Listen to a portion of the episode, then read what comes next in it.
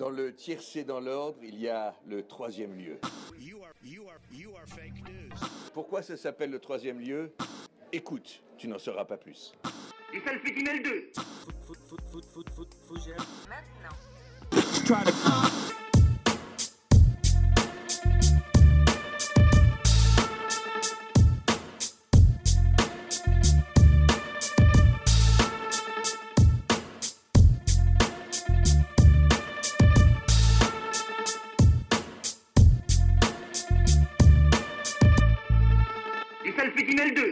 Bonsoir à toutes et à tous, nous sommes le lundi 13 janvier. Elle, lundi 13, ça porte malheur ou quoi?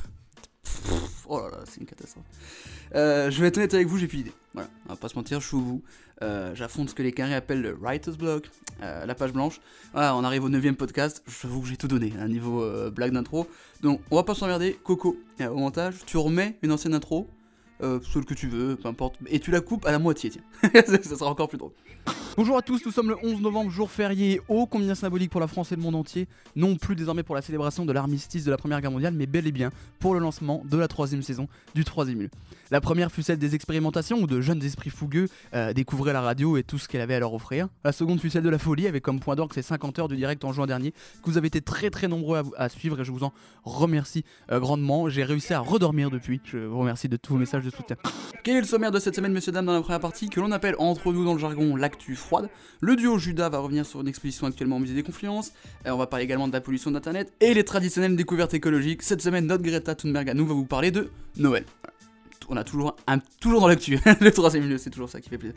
Dans la deuxième partie, axée sur l'actu chaude, on traitera de l'actualité de la semaine, qui est l'évasion de Carlos Ghosn vers le Liban, pour fuir la justice japonaise. On va également euh, évoquer la troisième guerre mondiale qui fait le buzz, comme disaient les jeunes sur Twitter, euh, pour revenir sur les relations tendues entre les États-Unis et l'Iran.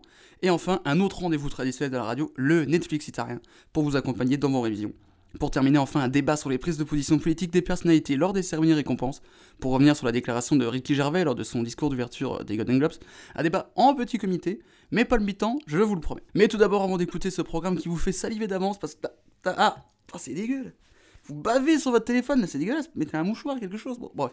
On vous remercie déjà pour les 100 000 visites sur le site. En... Les plus de 100 000 visites en- sur le site en deux ans. Merci à vous. Euh, vous êtes euh, la MIF. Mais surtout, l'événement de la semaine dernière, qu'aucun chroniqueur n'a jugé bon de traiter. C'est assez étonnant, mais leur pudeur les honore. C'est que samedi, c'était mon anniversaire. Nous te souhaitons un anniversaire de qualité supérieure. Et oui, j'ai eu 22 ans samedi. Ah, 22 ans, que temps passe vite. La première fois que je me suis rencontré, je me souviens, j'étais tout petit, euh, beau comme trois pommes, comme ça. Avec une petite bouille toute mignonne, j'avais envie de me bouffer les joues. Bref. Euh, 22 ans, ça fait un petit moment, mais je me souviens de ma naissance comme si c'était hier. Là, imaginez une petite musique triste comme la musique d'Amélie Poulain au piano. On va mettre celle-là derrière moi. Je me souviens de ce dimanche 11 janvier 98. À 14h23, un magnifique soleil venait rassurer la population de Fontaine-les-Dijon au milieu de la grisaille et froideur hivernale qui martyrisait l'organisme et l'épiderme de la population française. Ce rayon de soleil, que dis-je un rayon? C'est une véritable éc- éclaircie, un puits de soleil, était une bénédiction offerte suite à ma naissance par le divin. 22 ans après, force est de constater que mon existence est une réussite sociale, culturelle, sportive, physique, sentimentale et bucco-dentaire. Merci à vous tous pour vos nombreux cadeaux et je vous demanderai de mettre en top tweet, le top tweet pardon, à Rieux la Pape, j'insiste bien uniquement à Rieux la Pape, le hashtag bon anniversaire Jules. Ça me ferait pour extrêmement plaisir, parce que ce serait un petit peu mentir que de dire ça, vous me donnerez 10 000 balles, ça, là ça me ferait extrêmement plaisir. Disons que ce serait sympa. Sympatoche tout au plus. Euh, trêve de plaisanterie, je vous fais un petit édito vite fait. Voilà. hmm. Mardi dernier, on commémorait le 5e anniversaire des attentats de Charlie Hebdo, un événement qui a marqué un pays entier, amenant au hashtag et au message de ralliement et de soutien Je suis Charlie. Euh, message apportant notre soutien au magazine endeuillé et à la liberté d'expression en général. Notre soutien n'est pas forcément une approbation et validation aux unes et propos du magazine et autres. Je précise bien qu'il s'agit d'un soutien et non d'une validation, car quel ne fut pas mon effroi de voir ces derniers jours, à l'occasion de la commémoration des attentats, de nombreuses, euh, personnes se montrant ne pas être Charlie, pour de très mauvaises raisons.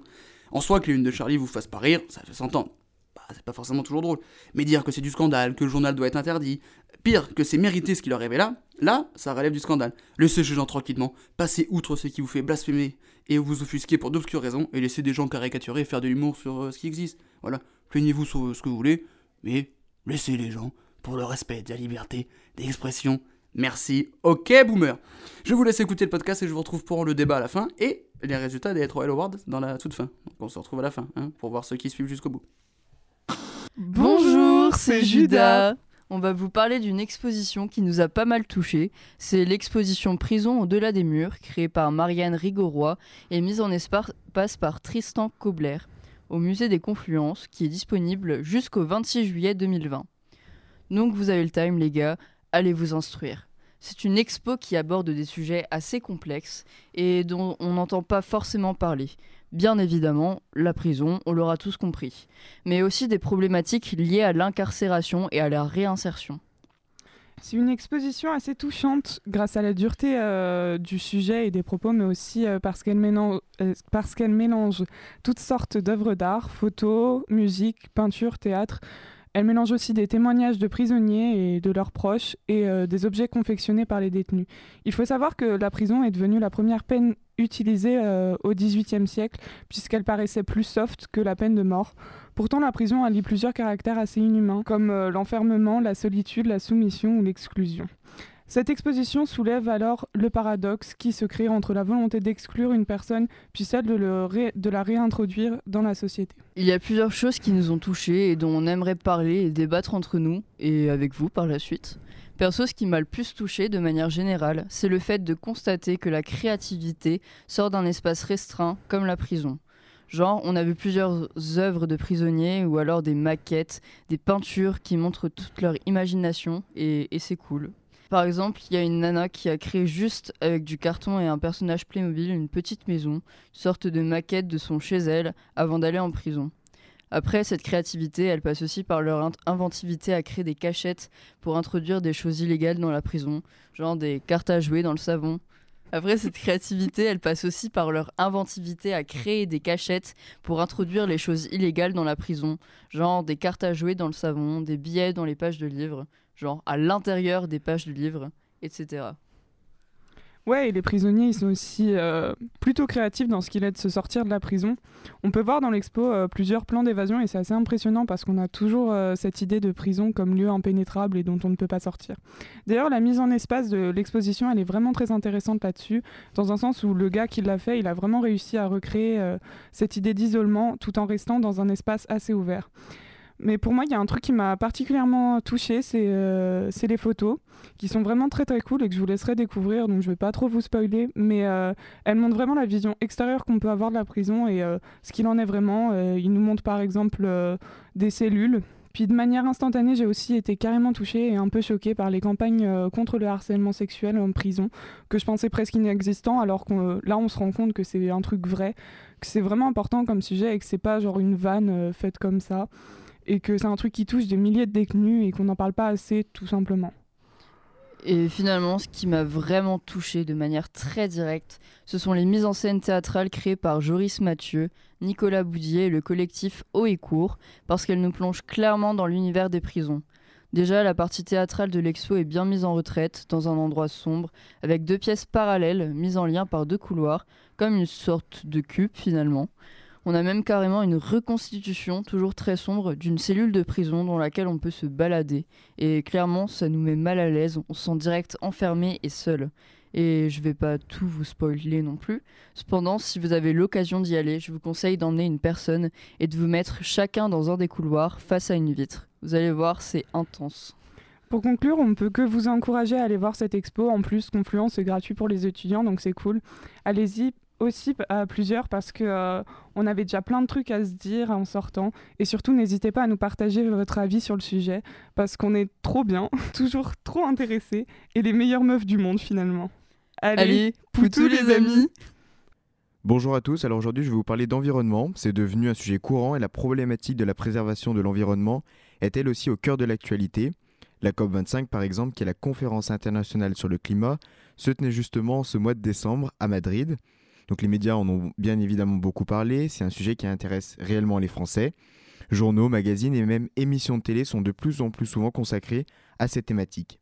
Un exemple concret, le 15 un exemple concret, le mardi 15 octobre dernier avait lieu en prime time sur France 2 l'émission pour la Terre. Il s'agissait d'une émission en direct qui consacrait aux gestes que l'on pouvait tous adopter au quotidien pour réduire notre empreinte sur la planète. Elle était présentée par Nagui et Anne-Elisabeth Lemoine avec la présence de Nicolas Hulot. Alors pour vous expliquer rapidement, ils ont proposé 10 gestes que je vais vous citer dans un instant. L'émission était par ailleurs interactive puisque les téléspectateurs pouvaient lire en direct les gestes qu'ils étaient capables de réaliser. Plus de 600 000 votes ont d'ailleurs été dénombrés au cours de ces 2h30 de direct. Voici donc les gestes qui ont été proposés. Acheter des fruits et légumes de saison, ne manger ni viande ni poisson une fois par semaine, remplacer des gobelets et bouteilles en plastique par une gourde, planter des fleurs pour les abeilles, trier sa boîte mail en supprimant les emails inutiles.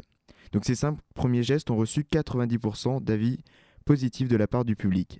Acheter moins de vêtements ou des vêtements de seconde main, si c'est possible ne pas prendre sa voiture pour des trajets inférieurs à 3 km, se chauffer à 19 degrés, donner du temps à une association pour la nature, ne pas prendre l'avion pendant un an. Ces cinq gestes ont légèrement moins plu. Alors quand j'ai vu ces gestes, je me suis posé une question. Il s'agissait de savoir si les emails et plus globalement Internet polluaient réellement. Alors ma première réflexion était de dire non. Déjà ce n'est pas physique, donc ça ne peut pas polluer. Mais c'est bien plus compliqué que ça, comme vous allez le voir. Premièrement, j'ai demandé à notre ami Internet s'il lui-même polluait. Je suis donc tombé sur une infographie du site Les, les écolo-humanistes qui m'ont vite fait changer d'avis. Si je vous dis que quand vous faites une recherche sur Google, c'est comme si vous allumiez une ampoule de 12 watts pendant 2 heures, ou si je vous dis que quand vous envoyez un simple mail avec une photo, c'est comme si vous aviez parcouru 500 mètres en voiture. Vous me croyez? Pourtant c'est bel et bien vrai. Alors oui, il se pourrait bien qu'Internet pollue, mais alors pourquoi? Premièrement, le plastique ou les véhicules polluent. Nous le savons, quasiment tous, nous en sommes conscients, et surtout cette pollution, elle est visible. Internet, c'est en effet beaucoup plus compliqué de le voir clairement. Déjà, pour avoir accès à Internet, il faut avoir un téléphone, une tablette ou un ordinateur, bref, quelque chose en soi qui consomme de l'énergie. En plus de cela, votre équipement a souvent besoin de matériaux rares pour sa fabrication. Votre appareil est donc déjà une source de pollution, mais Internet en est une autre.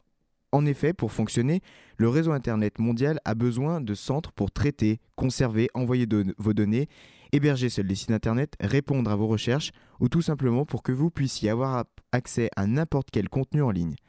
Cela se passe dans ce que l'on appelle des data centers. C'est des endroits très surveillés qui comportent des rangées impressionnantes de serveurs, des banques de données qui tournent 24 heures sur 24. Et c'est ces data centers qui sont très gourmands en énergie. Par ailleurs, comme je vous l'ai dit, ces centres de traitement fonctionnent 24 heures sur 24. En conséquence, ils surchauffent. Et pour éviter cela, des énormes climatiseurs sont utilisés qui donc eux-mêmes consomment énormément d'énergie. Enfin, Internet, c'est aussi tout un réseau qui se retrouve sous terre et dans les océans. Ce réseau est composé de millions de kilomètres de cuivre, de fibres optiques. Toutes ces infrastructures polluent également. Pour résumer, votre équipement et sa dépense électrique, plus les infrastructures réseau, ainsi que les data centers, sont responsables de la pollution d'Internet.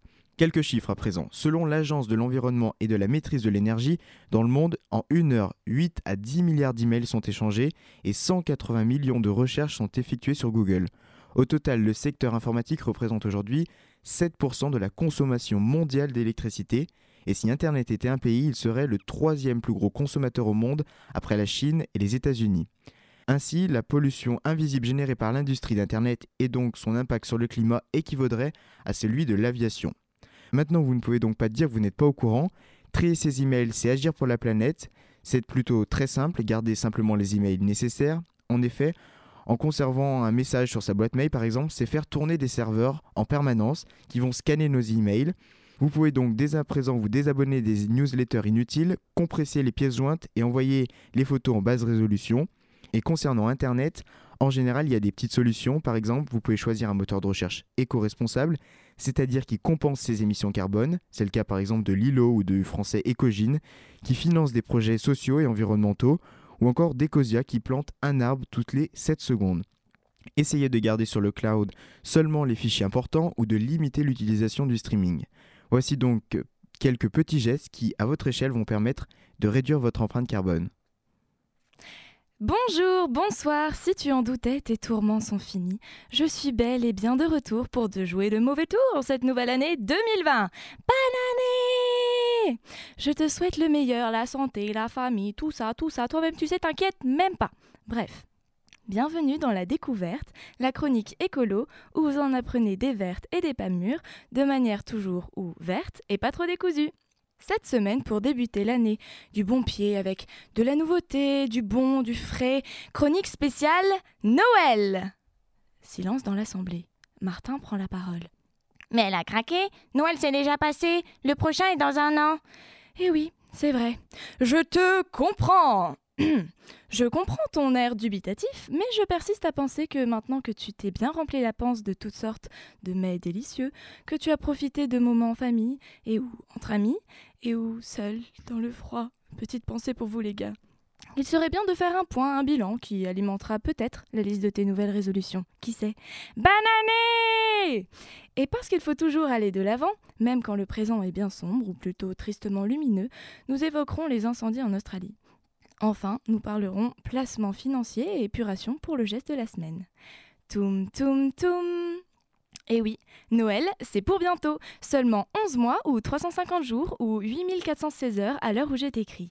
Savais-tu que Noël 2020 tombera un vendredi? Mais concentrons-nous sur Noël 2019 pour l'instant. Tu t'en souviens? Mais oui, tu t'en souviens, la magie a commencé à opérer quand tu as ouvert ton premier chocolat le premier du mois de décembre.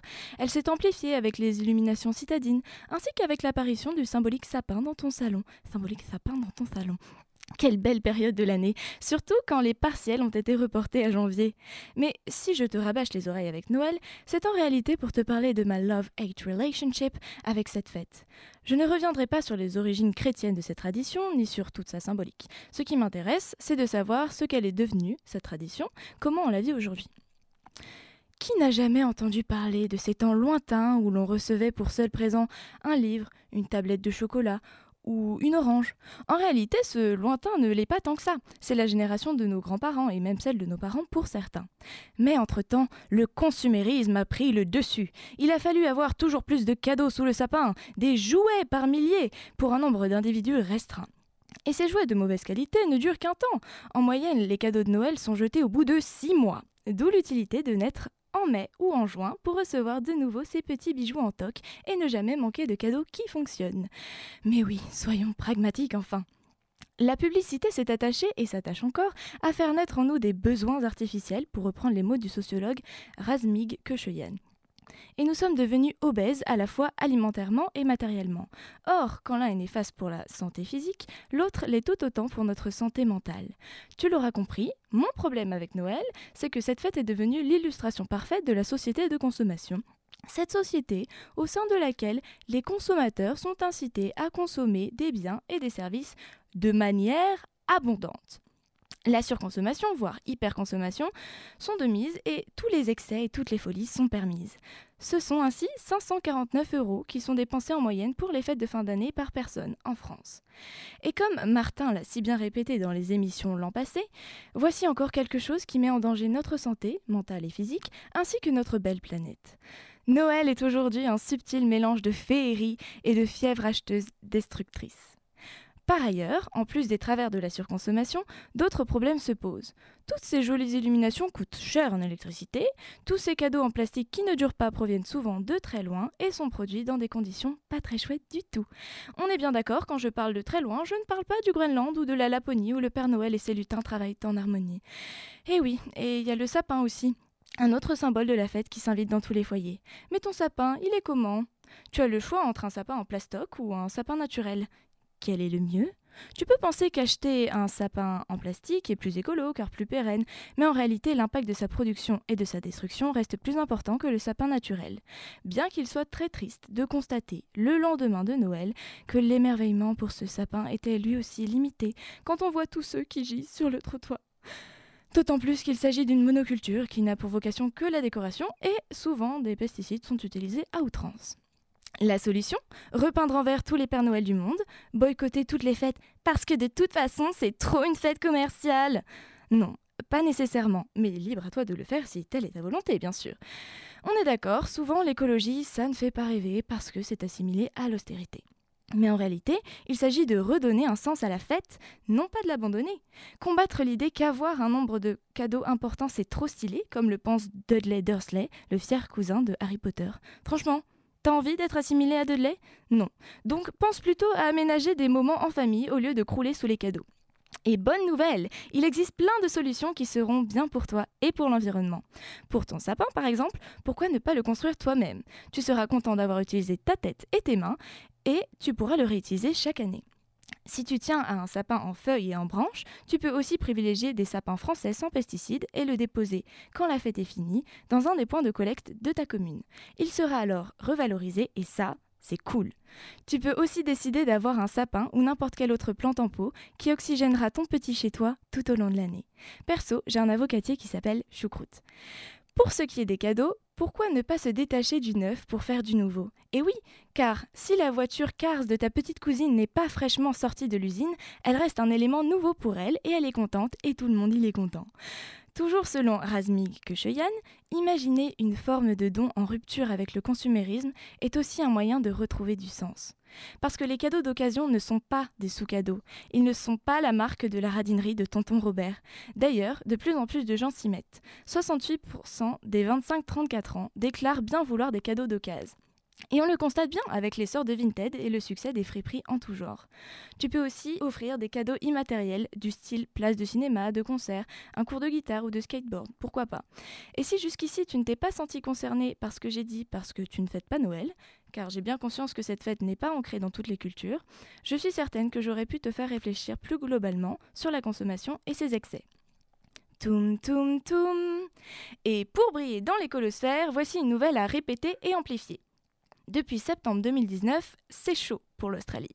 Des incendies font rage et ont déjà calciné 8 millions d'hectares de forêts et de savanes, ce qui équivaut dans nos contrées françaises à la quasi-totalité de la région Nouvelle-Aquitaine.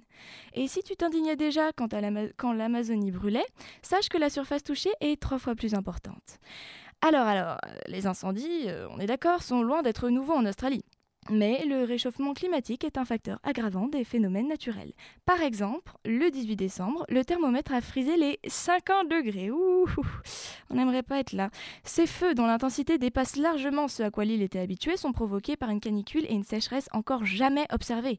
En plus de détruire les espaces naturels, ils mettent en danger les animaux en détruisant leurs habitats et en projettent dans l'atmosphère des tonnes de gaz et de particules de combustion, pollution qui risque d'entraîner des problèmes sanitaires et sérieusement perturber l'écologie locale. Affaire à suivre. Toum toum toum et pour finir, le petit tips de la semaine pour économiser. Mets tes étrennes dans l'achat de multiprises avec bouton on-off pour éteindre la Wi-Fi quand tu n'en as pas besoin, genre quand tu dors ou quand tu pars en cours. Parce que tout ça, c'est comme ton robinet qui fuit, ça consomme pour rien, donc tu gaspilles. Et tant que tu y es, n'hésite pas à supprimer tes mails inutiles, car ça aussi, ça consomme de l'énergie à cause du stockage des données notamment. Allez, bisous les petits loups, on se retrouve la semaine prochaine pour de nouvelles découvertes pas trop décousues. Ciao, à la revoyure Bonjour à tous, bonjour à toi.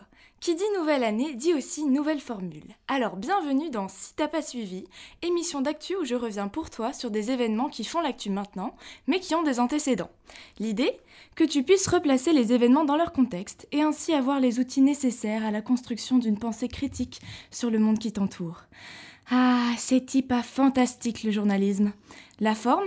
Un top 6, parce que le top 5 c'est trop has-been, des titres de la semaine, suivi du décryptage d'une info, et tout cela en 5 minutes top chrono.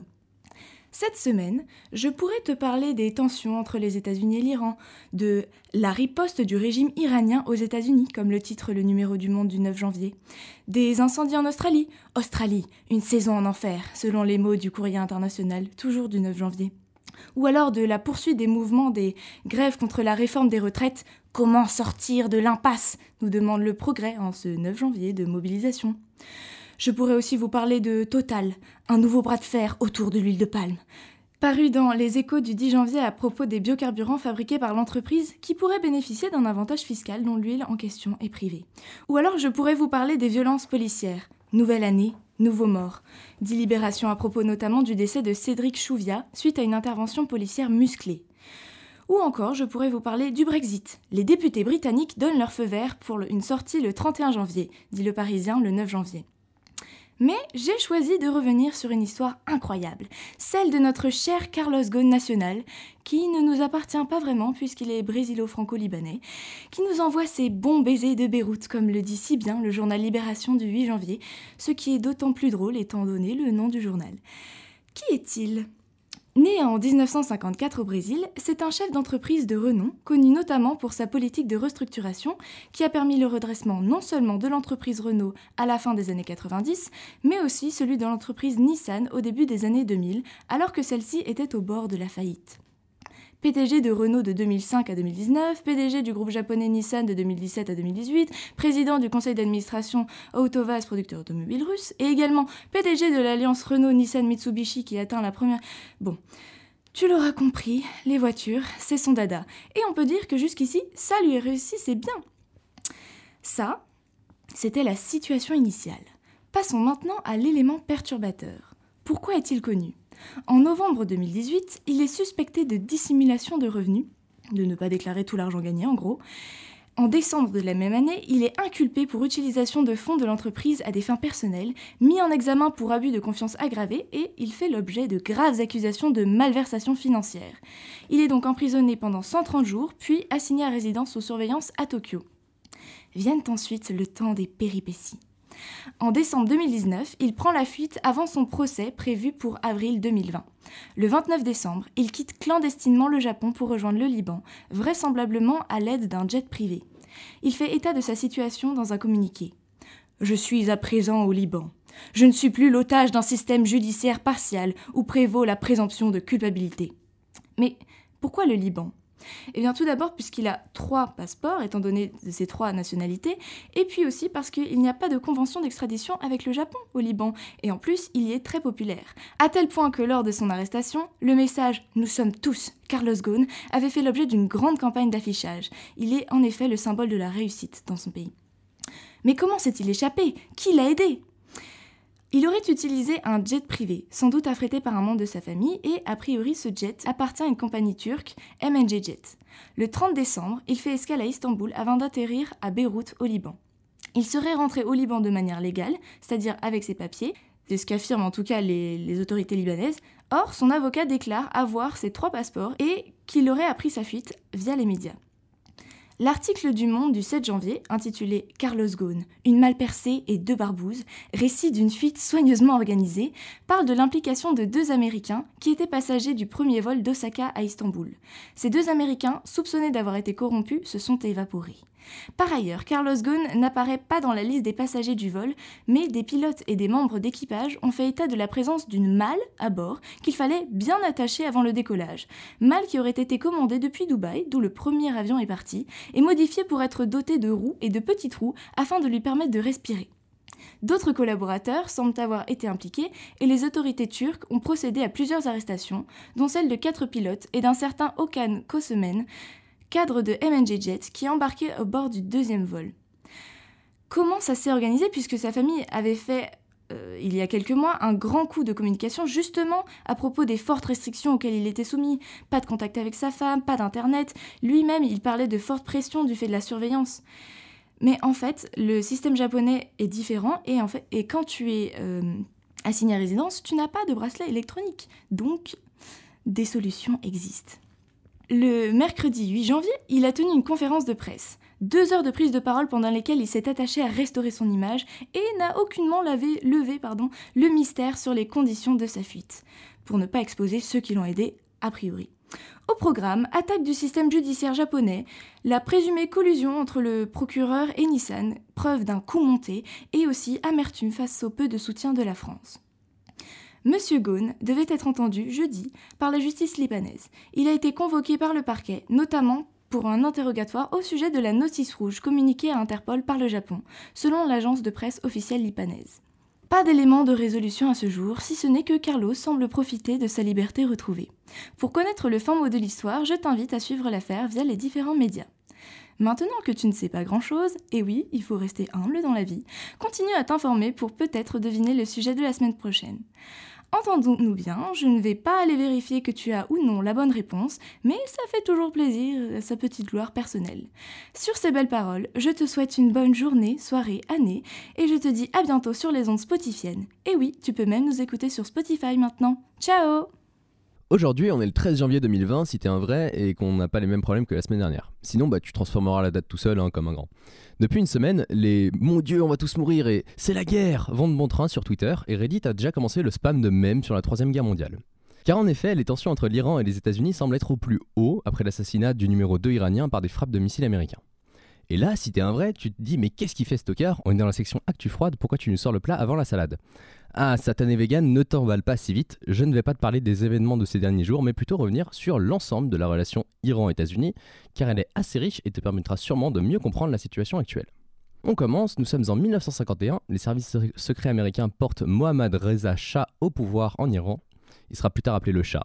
Dictateur et principal allié des États-Unis, dans une région clé, il restreint grandement les droits humains. L'Iran fait partie du pacte de Bagdad, qui la place dans le camp des États-Unis dans la guerre froide. C'est une période appelée la Révolution blanche, car elle entraîne un gros développement industriel et une grosse croissance économique. Mais ça ne suffit pas à oublier les répressions, et en 1963, le peuple iranien en a un peu marre du Shah. Les, révol- les révoltes commencent petit à petit et se finissent en révolution, aux répercussions énormes, en 1979.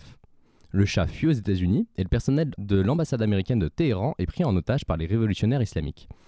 Si vous l'avez pas vu, allez voir le film Argo qui romance un petit peu les événements mais qui raconte très bien cette crise, qui dure deux ans et qui est franchement incroyable. Tant le film que l'histoire en elle-même, je vous laisse aller voir, c'est magnifique. Le président Jimmy Carter, le président américain Jimmy Carter, n'a pas d'autre choix que de couper les relations diplomatiques avec l'Iran et impose des sanctions économiques à ce qui était son plus gros allié au Moyen-Orient. Profitant de l'instabilité du pays, Saddam Hussein et l'Irak attaquent l'Iran en 1980. Cette guerre durera 8 ans et les États-Unis fourniront euh, Saddam Hussein en armes. Décidément, les Américains aiment se tirer des balles dans le pied. Et là, certains vont me dire, mais Thomas, tu parles pas de nucléaire et d'accord, là, c'est quoi, tout ça? Alors, déjà, c'est ma chronique, hein, je fais ce que je veux. J'ai même le droit de dire que Kanye West, c'est pas si bien que ça, mais là, je m'expose à des représailles de type violente par notre dictateur et je préfère éviter. Mais justement, j'y venais. Il faut savoir que l'Iran est nucléaire, ça date pas des années 2000. Et les Américains aidaient, déjà le Shah à avoir du nucléaire dans une application civile, c'est-à-dire pour de l'électricité, et après la révolution, l'aide est venue des soviétiques. Ce programme nucléaire, il devient problématique dans les années 90 et 2000, justement parce que les États-Unis suspectent l'Iran de vouloir plus qu'une application civile. Or, l'Iran n'a pas le droit de se doter de l'arme nucléaire, car elle a signé le traité de non-prolifération. Avec l'aide de l'Union européenne, des négociations ont lieu, mais elles ne mènent à rien. L'Iran se retrouve sous de grosses sanctions économiques qui plombent son économie. Car l'Iran, comme nombre de ses voisins, est un pays pétrolier. Elle possède la plus grande réserve de gaz naturel mondial et beaucoup de pétrole. En 2013, l'Iran cherche donc un accord afin de pouvoir recommencer l'ex- l'exportation de ses ressources. Ces accords seront signés en 2015 et permettent à l'Iran de conserver son programme de nucléaire civil, tout en l'obligeant à réduire son nombre de centrifugeuses, en la forçant à diluer l'uranium enrichi déjà produit et en interdisant la construction de nouveaux sites. En échange, les sanctions occidentales sont levées.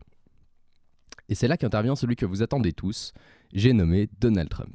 Durant toute la campagne présidentielle, il est très critique de l'accord. Selon lui, l'Iran s'en sort beaucoup trop bien et la sécurité de la région, voire du monde, n'est pas garantie. En mai 2018, il sort donc les États-Unis de cet accord et remet en place des sanctions économiques. Cela déçoit profondément les alliés co-signataires, dont la France, la Chine, la Russie, etc. Les tensions entre les deux pays sont donc très grandes depuis ce moment et l'escalade de ces derniers jours aurait pu avoir lieu déjà plusieurs fois. Le 21 juin 2019, par exemple, Trump autorise une frappe de missiles sur plusieurs sites militaires iraniens, puis l'annule juste après. L'attitude de Trump est extrêmement critiquée, notamment par les démocrates, mais aussi par certains républicains. Il semblerait que les, supporters de Trump aiment l'idée d'une guerre contre l'Iran, et quand on sait que seuls 23% des Américains arrivent à situer le pays sur une carte, ça fait un petit peu peur. Je rigole pas, j'ai vu les réponses des autres gens. Il y en a beaucoup qui montrent des pays voisins, donc encore ça peut aller, mais certains ont montré le Canada, la Chine, voire même leur propre pays. Et perso, c'est là que je me dis que plutôt que de dépenser des billions de dollars dans une guerre, éduquer la population, ça pourrait être une bonne chose. Bref, merci à vous de nous soutenir et en espérant vous retrouver toujours plus nombreux en 2020. Au sommaire, en cette période de partiel, vous allez découvrir comment vous pouvez repousser vos limites en comprenant mieux le fonctionnement de votre cerveau et donc avoir une chance de ne pas échouer au partiel. Parce qu'on ne sait plus quoi consommer sur les plateformes du net, c'est le flixitarien. Les partiels sont sous de multiples formes, mais généralement, au-delà de la rédaction ou de l'analyse, il faut d'abord avoir des connaissances. Une montagne de connaissances vu en cours, qu'on perd vite, qu'on mélange et qui nous font passer euh, ce moment devant la feuille à regarder dans le vide, tentant tant bien que mal de retrouver cette notion, cet auteur, ce livre euh, qui a un titre. Pour travailler votre mémoire, vous allez pouvoir vous rendre sur Netflix et dire Ah non, non, je suis sur Netflix, mais c'est pour travailler. Un peu comme moi en somme. Avec Brain Game, vous pourrez découvrir le fonctionnement complet de votre cerveau à travers de nombreux épisodes tout aussi instructifs les uns que les autres. Mais on va aujourd'hui se concentrer sur l'épisode 6 de la saison 5 disponible sur Netflix qui traite justement de la mémoire. En une bonne vingtaine de minutes, vous allez trouver quelques méthodes utiles pour euh, retenir davantage de choses, méthodes d'association, de visualisation, de placement dans l'espace, ou même se raconter une histoire vont vous permettre d'ingurgiter plus d'informations. Par exemple, dans cet extrait, un homme qui travaille sa mémoire va réciter le nom de 20 animaux donnés dans l'ordre par des inconnus. Lion. Okay. Rooster. Baboon. Donkey. Donkey. Wolf. Let me just make sure I have it. Starting with the first word horse, deer, polar bear, lamb, salamander, dog, ladybug, pigeon, elephant, lion, rooster, baboon, donkey, and wolf. Pretty amazing, right? But the truly amazing thing is that Nelson's memory is no better than yours. He's just using a powerful memory enhancing technique that you can learn as well. Vous l'avez entendu, en plus de la mémoire, vous allez travailler euh, vos animaux en anglais. Je concède que la plupart des techniques vont plus vous aider à retenir les 10 réponses du burger de la mort dans Burger Quiz que pour les partiels, mais c'est toujours ça de prix. Le numéro est à retrouver sur Netflix parmi tant d'autres dont nous reparlerons peut-être. En français cette fois, pour évoquer la mémoire et la manière de travailler votre cerveau, on trouve sur Planète Plus disponible dans différents bouquets Matière grise, une série de commentaires amusantes qui décryptent notre cerveau. Parfois pendant les partiels ou même dans un devoir à rendre ou encore euh, un mémoire justement, c'est marrant la vie. Hein. Vous avez besoin d'une idée lumineuse, d'un angle, de trouver quelque chose de nouveau, d'original. Dans l'épisode Comment avoir une idée de génie, les cinq fonctions motrices de notre cerveau vont tenter de répondre à la question. D'abord, il y a celle qui gère votre stock d'informations. Elle s'appelle comment déjà? La mémoire. Devant elle se tient la fonction émotion. Une fonction, comment dire? Émotive. Plus austère, voici la fonction sens. On peut être très drôle aussi quand on veut. Oui, merci. Juste derrière, il y a la fonction moteur. Moteur, c'est... euh, comment dire Le manuel de l'équipe. Et enfin, voici contrôle. La bosse de votre cerveau, c'est moi. Ce type de scénette, à la manière du film Vice Versa, entrecoupe le reportage pour mieux comprendre tout en s'amusant, mais le reste est très sérieux. On y découvre que le cerveau d'Einstein était plus petit que la moyenne, que le QI a peu, voire pas d'importance, mais aussi des méthodes pour stimuler notre cerveau suffisamment afin d'être dans des conditions optimales pour mieux s'imprégner de nos connaissances et bien les utiliser et faire émerger la bonne idée au bon moment. Charles Darwin avait l'habitude de faire des expériences qu'il appelait les expériences de l'idiot. Il disait, je sais que c'est stupide, mais je vais quand même essayer juste comme ça. Et très souvent, les génies perdent beaucoup de temps à faire des choses qui se révèlent inutiles. prendre son temps, ce n'est donc pas forcément perdre du temps. Inventer rime avec Une fois que vous avez réfléchi à votre problème en utilisant la partie consciente et rationnelle de votre cerveau, maintenant vous allez passer à autre chose. Mettez le problème au fond de votre cerveau et allez faire autre chose. Oui, l'incubation, c'est vraiment très important. Parlant de science, vous aurez forcément pensé à C'est pas sorcier, hein, l'émission de vulgarisation scientifique qui nous a abreuvé de contenu pendant plus de 20 ans et qu'on retrouve, euh, dont on retrouve tous les numéros sur euh, YouTube. Ajoutons entre parenthèses que France Télévisions a relancé euh, le mois dernier sur sa plateforme jeunesse Oku une contrefaçon du programme C'est toujours pas sorcier avec Fad et Pain de Mie. Bref, retournons à nos moutons. Euh, deux d'entre eux traitent de la mémoire avec Fred, Jamie et Sabine, hein, qu'on oublie trop souvent. Le premier intitulé Cerveau 2, deux points, j'ai la mémoire qui flanche, revient sur le fonctionnement global avec une- la formation du cerveau face aux connaissances et toujours cette dualité entre mémoire court et long terme. L'occasion pour eux de retourner à l'école et de nous faire part de leur talent de comédien. Aujourd'hui, il fait le malin en sciences, le Jamy. Mais à l'époque, euh, c'était pas terrible, hein. Quoi? Qu'est-ce que tu dis? Je dis, euh, aujourd'hui, tu fais l'intelligent, là, avec tes manips et tout. Mais regarde, à l'époque, c'était pas terrible, hein, en sciences, hein. Euh, C'est les notes qui parlent, hein. Bah écoute, euh, des notes, c'est pas une preuve d'intelligence, hein Ouais, mais enfin, un 3 sur 10, tu m'excuseras. euh, Et toi, tes cahiers, ils sont où? Euh, on les a pas retrouvés. Le second numéro, dans la version où Jamie n'est plus dans son camion et donc sans Marcel, tente de percer le mystère de la mémoire dans l'épisode Peut-on améliorer sa mémoire? Plus proche de la même idée que Brain Game, Fred passe une batterie de tests et de jeux, puis Ja- euh, Jamie explique le fonctionnement de manière didactique. Il en ressort également de nombreuses techniques d'apprentissage à réutiliser. Mais parfois pendant les partiels, nous, nous sommes face à un trou de mémoire, écoutons Jamie nous l'expliquer. Vous avez complètement oublié ce que vous étiez venu y faire. C'est un trou de mémoire. Eh bien, vous décidez de continuer ce que vous étiez en train de faire. Vous sortez de la maison, vous vous approchez de la voiture et c'est là, devant le sac, que vous percutez la liste des courses. Ce n'est pas grave. La mémoire fonctionne très bien. Il a suffi de remettre le personnage dans le contexte pour que l'hippocampe bénéficie d'un indice, le sac et que toute la séquence remonte à la surface. Et puis il y a le trou de mémoire, tant redouté par les comédiens et les étudiants. Un trou de mémoire lié au stress. Le stress peut améliorer les performances de l'hippocampe, mais à partir d'un certain stade, il peut aussi les diminuer. Dans ce cas, il est quasiment impossible de récupérer les informations. La stress, la fatigue, comme actuellement. Justement, à quel point la fatigue est-elle si importante? Pourquoi ne faut-il pas euh, réviser toute la nuit précédente? Que se passe-t-il lorsqu'on est fatigué? Vous pourrez indirectement répondre à ces questions et vous convaincre de ne pas travailler à, à ou jusqu'à la dernière minute en préférant regarder Awake the Million Dollar Game. Toujours un délice pour vos oreilles de m'entendre parler en anglais, je présume. Comme son nom l'indique, l'objectif est de gagner 1 million de dollars, rassurez-vous, hein, c'est quasiment impossible, grâce à des épreuves de difficulté moyenne face à 6 autres candidats. Quand elles s'allumeront, il faudra que tu te claques le visage pour casser l'œuf aussi vite qu'il est humainement possible de le faire. Le but du jeu est de faire tenir en équilibre le plus de pièces possible sur ces clous. Vous devrez faire passer des balles d'un bout à l'autre du plateau en utilisant de grands tubes en plastique. Vous allez me dire pourquoi ça s'appelle Awake alors? Parce que ça fait 24 heures qu'ils sont réveillés et qu'ils tentent de, de compter des pièces de 1 dollar qu'ils vont tenter de gagner. Émi- élimination après élimination, il n'en reste qu'un et doit espérer qu'il a estimé le bon nombre de pièces qu'il a comptées. Si tu dépasses les 500 dollars, tu repartiras d'ici sans rien du tout. Je garde les 27 800 dollars et je repars avec. Merci, merci, merci à tous. Il faut qu'on sache si tu as pris la bonne décision.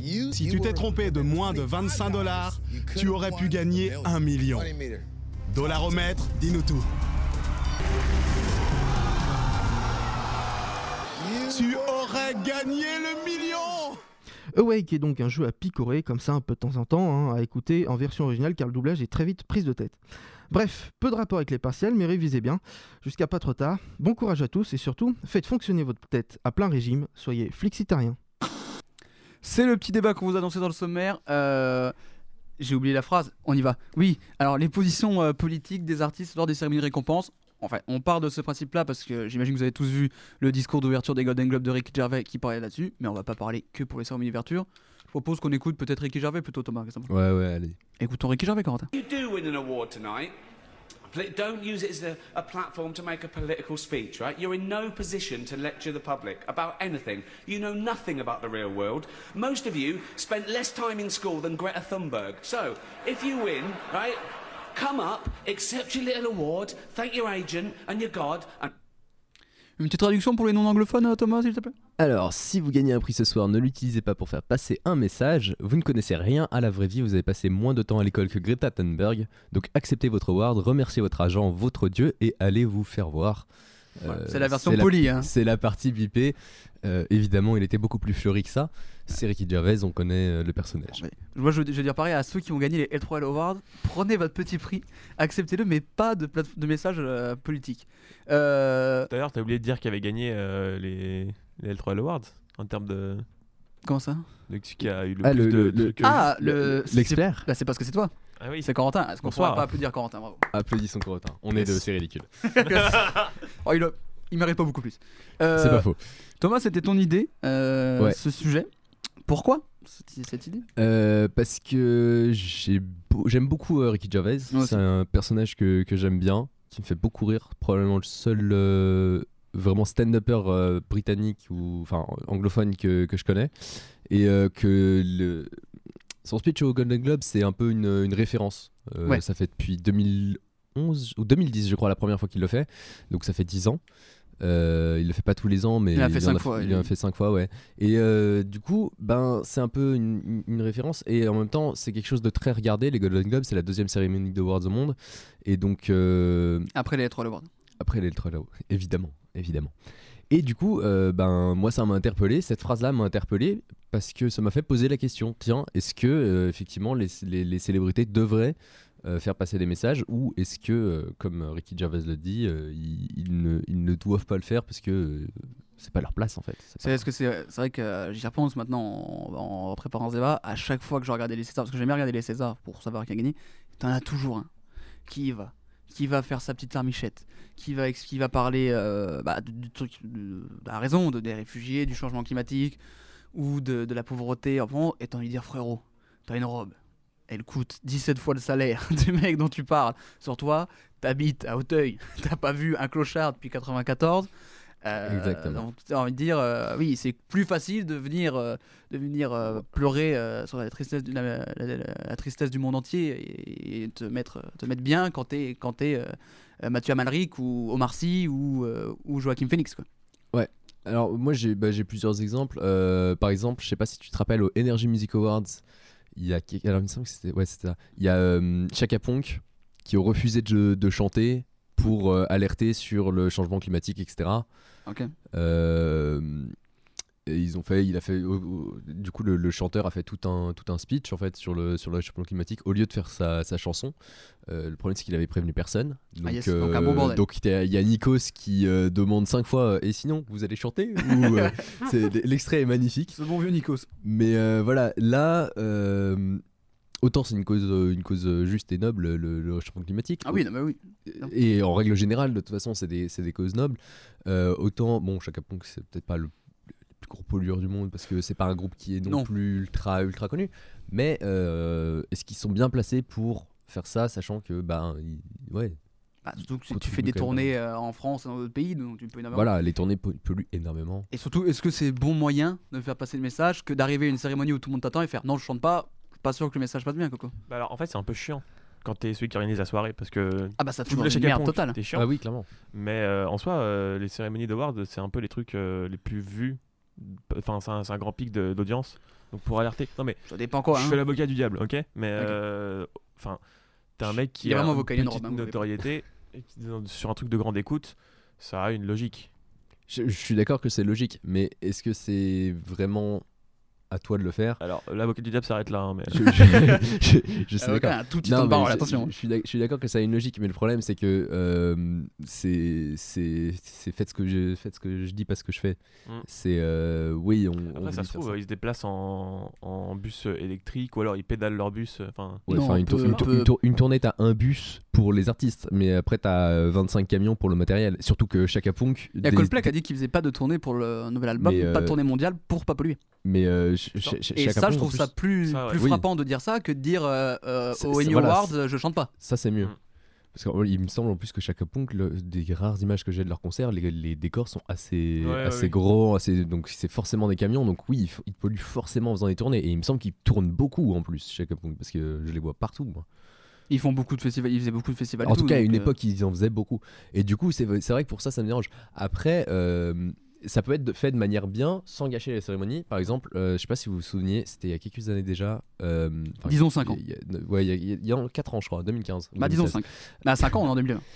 Pas faux. Ah ouais, Ouais, bah. Eh oui, là, bonne année. Euh, non, euh, il y a euh, au Victoire de la musique. qu'on a rien pour le débat. Claire- Clairement, on est deux, c'est légal, c'est à trois. Euh, ouais, au Victoire de la musique, il y a euh, Nekfeu qui, dans sa musique, avait incorporé un euh, Prenez Marine Le Pen et libérez Moussa, en faisant référence à un journaliste euh, prisonnier euh, par Daesh. Donc, pareil, c'est un- une manière de faire passer un message politique, mais là, il l'a fait directement dans sa chanson. Il a fait chier personne. Il a. Enfin, il a juste chanté quoi. Oui, oui, de- oui. Et euh, en plus, aux Victoires de la musique, ils sont souvent critiqués pour euh, ne pas inviter des artistes euh, Urbains, comme ils ur- urbains autres que. Ouais. Euh, J'ai trouvé que c'était un très beau tacle. Euh, non, mais vous, vous disiez euh, c'est logique. euh, moi, je suis pas d'accord là-dessus. Enfin, c'est pas le lieu ni le moment. Tu, tu reçois ton prix. euh, que le mec en profite pour faire une diatribe sur la société et les malheurs de la société, c'est pas ce que j'attends de ça. Tu prends ton prix, tu remercies.